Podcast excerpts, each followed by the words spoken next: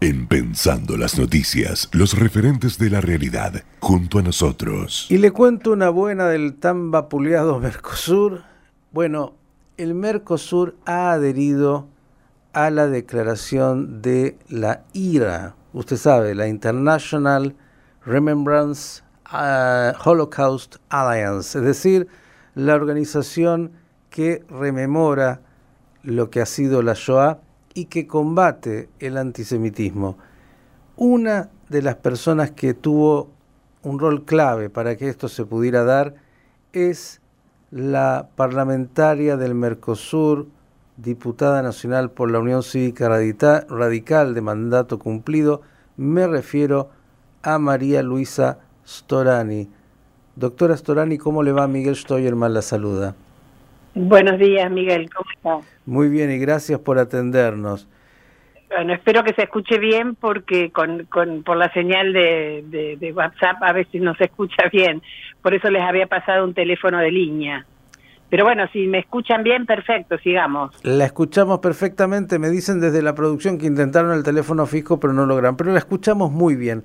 Qué bueno y qué importante esto que nos ha llegado de que el Mercosur adhiere a la declaración de eh, la IRA. Cuéntenos cómo se gestó y qué, y eh, Primero le cuento, sí, sí, le cuento que es el Parlasur, que es el Parlamento del Mercosur, que justamente aprueba la recomendación y lo eleva al mercado común del Mercosur. O sea, es un paso previo, ¿no? Es, es, la parte parlamentaria del Mercosur, que tiene representación de todos los países miembros del Mercosur. Esto fue muy importante porque una iniciativa de Ruli Woskop, que es de Bahía Blanca, que me, envió el proyecto en el 2020, que nos agarró la pandemia y por eso demoró muchísimo, pero bueno, tiene que ver con el recuerdo y la memoria del holocausto, que parecería que fuera lejano, pero está muy presente, y la idea del IRA, como usted bien dijo de las siglas, es mantener vivo este recuerdo para que no vuelva a ocurrir. Y parece fundamental esto en estos días cuando hay tantos mensajes de odio, cuando hay tantas persecuciones, incluso desde muchas veces desde los mismos mensajes políticos y las peleas entre los políticos surgen surgen los los mensajes de odio, ¿no? Esto eh, por eso es tan bueno esto. Bueno, esto fue aprobado en el Parlasur por unanimidad. Eh, se trabajó en dos comisiones, en la Comisión de Derechos Humanos, de la cual soy miembro, y en la Comisión de Educación del Parla Sur, fue pasando por las comisiones, se debatió el tema y luego se aprobó en la sesión del 8 de noviembre pasado, se aprobó una resolución. Y la resolución es muy importante porque recomienda, primero aprueba esto, acompaña todo lo que plantea el IDA, pero además recomienda que los países miembros del, Mercosur hagan lo mismo.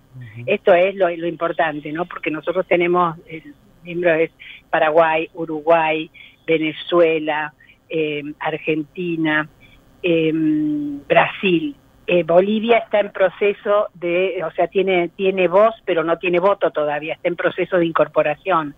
Pero también opinó Bolivia en, todas las comisiones y también no votó porque no puede, pero sí opinó y opinó a favor. Así que a mí me parece muy importante. Eh, Argentina ha sido pionera en este sentido, desde el primer momento del encuentro que se hizo en Estocolmo, Argentina participó y adhirió a esto y creo que Uruguay también. Así que es un paso fundamental. Sin lugar a dudas, y desde esta adhesión del Parlasur a que sea aprobado por el Mercosur, ¿cuál es el paso en términos administrativos? No, se eleva, no, se eleva al, a la Comisión del Mercado Común donde están representadas las cancillerías de los países. Y es muy probable que esto pase, el segundo paso al Mercosur. Pero ya el Parlasur ya lo tiene en ejecución, o sea, es, es como decir, bueno, salió del Congreso, ¿no? Y ahora el paso es que va al Ejecutivo pero ya lo tiene el Congreso aprobado, con esto ya este, es, es, muy importante ese paso. Sin lugar a dudas.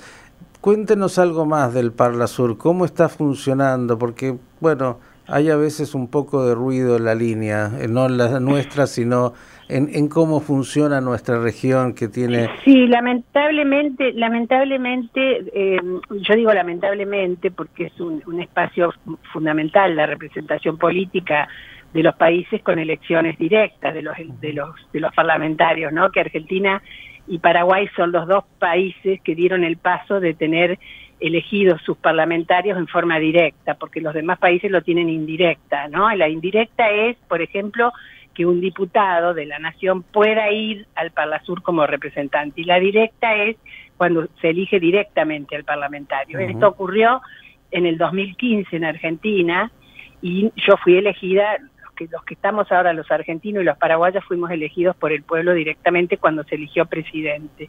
Pero hubo acá en la Argentina una campaña bastante desacreditadora de, del rol de este parlamentario, ¿no? La verdad que, es, un, es un lugar donde se, se, trabaja el tema de la integración intensamente, que ya no es solamente la integración comercial, en aquel momento que la había pensado realmente maravillosamente Raúl Alfonsín cuando creó el Mercosur conjuntamente con el brasilero Sarney y con Sanguinetti de Uruguay.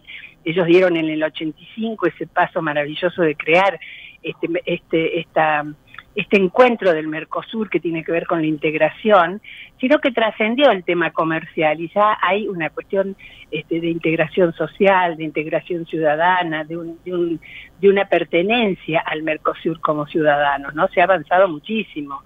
Eh, aparte de todo lo comercial, que quizás es lo más conocido, eh, ustedes imagínense lo que son las cuestiones de los migrantes, los problemas de fronteras, donde el hecho de estar unidos en un, en un tema del Mercosur, esto allana cualquier situación, ¿no?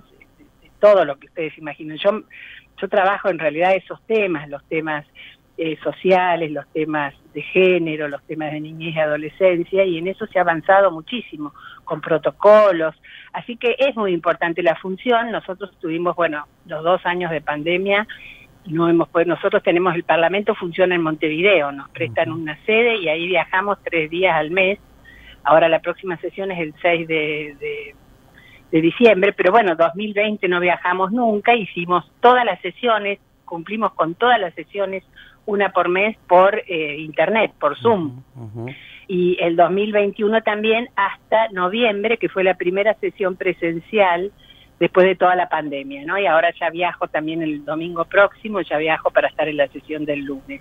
Bien, nuestro deseo, este, doctora, es que obviamente se consolide el Parlasur y se consolide el Mercosur. Es tan importante que la región tenga, bueno, como usted dijo, no solo un mercado común en términos comerciales, sino también políticas y protocolos y tantos temas que hay que abordar regionalmente. Por eso, eh, agradecerle por estos minutos y, felicitarla porque sabemos que usted fue la impulsora en gran parte de esta adhesión del Parla Sur a esta definición de la ira que es tan, tan eh, significativa y que ojalá además eh, signifique, como usted bien decía, ¿no? que todo tipo de odios, no solamente el antisemitismo, eh, estén muy claros para todos los eh, países desde la legislación que debe ser rechazado y combatido. Le agradecemos y hasta la próxima. Muchísimas gracias, muchas gracias a ustedes. ¿eh? Buenos días. La doctora María Luisa Storani, sí, diputada por un mandato vencido por la Unión Cívica Radical y representante de la Argentina